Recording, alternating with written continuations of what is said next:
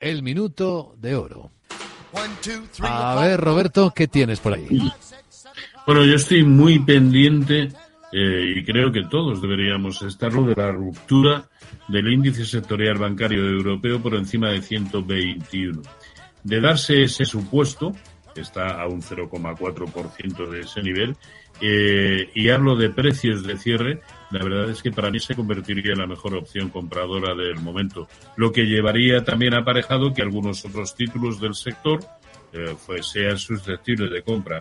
En Europa hablo de Nordea Bank y, Deutsche Bank, eh, y en España prácticamente los que he mencionado anteriormente, es decir, todos menos BBVA y Santander, y no porque no lo vayan a hacer bien también, sino porque están ya muy próximos o el recorrido es escaso hasta los máximos del año pasado. Todos los financieros salvo Santander y BVA.